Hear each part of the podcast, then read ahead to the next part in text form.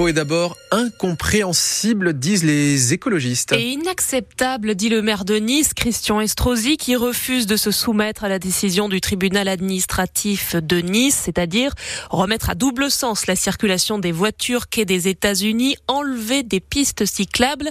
Mais pourquoi, pourquoi cette décision? Jean-Michel Bidard, le président du comité de défense des quartiers du port et de l'environnement qui a saisi la justice, l'explique. La route qui est concernée, c'est une route à grande circulation et c'est une route stratégique pour la France. Elle a été créée aux alentours de 58, 1958. Elle échappe en partie au pouvoir des maires.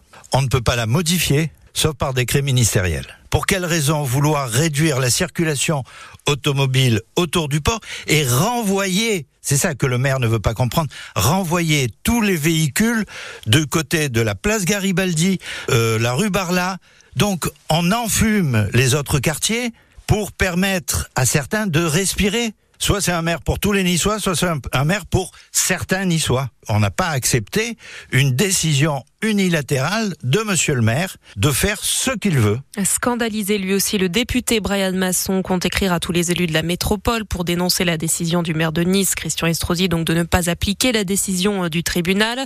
Le maire n'a pas souhaité répondre à nos questions, mais se défend sur le réseau social Thread en écrivant que la piste cyclable du quai des États-Unis est plébiscitée par les Niçois, 815 000 cyclistes l'année dernière, l'une des plus fréquentées de notre territoire selon le maire. Dans l'info de ce matin également, deux accidents de la route. Un ce matin donc entre la Trinité et Drape au niveau de la pénétrante du Paillon. Une voiture a fini sur le toit dans la partie sèche du lit de la rivière.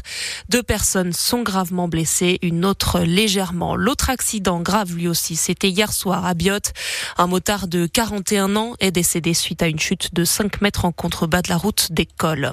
À Mandelieu, là aussi les pompiers sont mobilisés. À la déchetterie Veolia, c'est en ce moment un homme de 50 ans à la jambe coincée dans une benne à ordures. Le salon de l'agriculture ouvre ses portes demain à Paris. Mais avant d'évoquer le contexte de tension, la crise agricole, voyons voir à quoi ressemble le stand azuréen. Le président de la Chambre d'agriculture, Michel Dessus, sera notre, notre invité pour nous en parler à 8h15.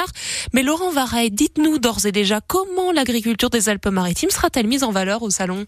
Un stand organisé comme un village azuréen. Il y a une place de village, un marché, un bistrot et un office de tourisme. Et vous retrouvez les spécialités, les produits, les lieux à visiter de notre terroir. Le stand a bien sûr été payé par le conseil départemental et prendra place aux côtés des autres départements de la région PACA.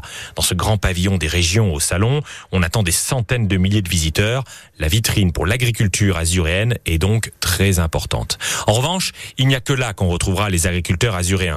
Les filières agricoles ne sont pas assez en effet puissantes et riches pour investir d'autres pavillons de la porte de Versailles. Il n'y aura donc pas de chèvres, de moutons et de vaches maralpins dans le pavillon des animaux, pas d'entreprise azuréenne non plus dans le pavillon dédié aux machines agricoles, ni dans celui de l'agroalimentaire. Les Alpes-Maritimes croient en une agriculture de qualité et de proximité, mais savent aussi qu'elle reste malgré tout à la marge française. Avec des revendications particulières qui ne sont pas les mêmes que dans le reste de la France. Pour nous, c'est l'accès à l'eau qui est très important, plus que les normes européennes ou encore la concurrence avec les autres pays. C'est pourtant ces sujets-là hein, qui seront au cœur de ce salon de l'agriculture marqué par la crise.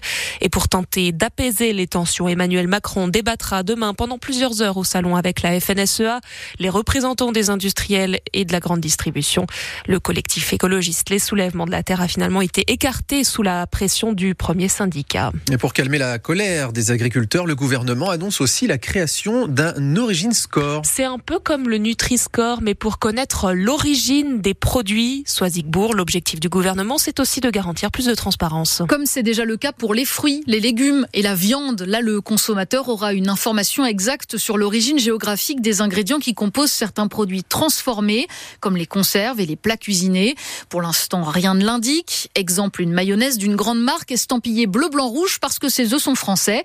Pourtant, l'huile qui la compose à 70% ne vient, elle, pas de l'hexagone. Le nouveau logo Origin Score servirait donc à donner ces informations aux consommateurs pour éclairer son choix. La démarche, comme pour le Nutri-Score, se ferait sur la base du volontariat et le dispositif, lui, est déjà sur les rails, élaboré et testé par le collectif En Vérité, qui regroupe une soixantaine de marques. Reste maintenant à convaincre l'Union européenne de généraliser la mesure dans tous ses États membres dans les prochaines années. L'origine score et les explications, c'est à retrouver sur euh, francebleu.fr. C'était une promesse du ministre de l'Agriculture, promesse tenue. L'arrêté qui simplifie les, les, tirs contre les loups qui attaquent les troupeaux vient de paraître au journal officiel. Dorénavant, quand un loup attaque un troupeau, deux voire trois tireurs seront désormais autorisés contre un seul aujourd'hui. Euh, le sujet est particulièrement sensible et oppose les agriculteurs et les défenseurs de l'environnement. 8h05 sur France Bleu Azur et France 3 Côte d'Azur. En foot, Marseille sera le seul club français présent en huitième de finale de la Ligue Europa. Les Marseillais ont assuré leur place hier soir en battant au Vélodrome les Ukrainiens du Shakhtar 3 buts à 1. Les trois autres clubs français ont été éliminés, Toulouse, Rennes ou encore Lens. Le début aussi ce soir de la 23e journée de Ligue 1. Après avoir fait tomber le gym le week-end dernier, Lyon se déplace à Metz à 21h pour nos aiglons. Donc ce sera dimanche contre Clermont à 15h. Ce soir, nouvelle tentative pour les Aigles de Nice d'atteindre le top 8 de la Ligue Magnus de hockey et donc les playoffs. Derby donc ce soir contre Marseille, c'est à partir de 20h15. La pluie annoncée pour ce week-end, le premier week-end des vacances d'hiver dans les Alpes-Maritimes. Alors pourquoi ne pas faire un bon jeu de société en famille ou entre amis? Aujourd'hui, c'est d'ailleurs le début du Festival international des jeux à Cannes.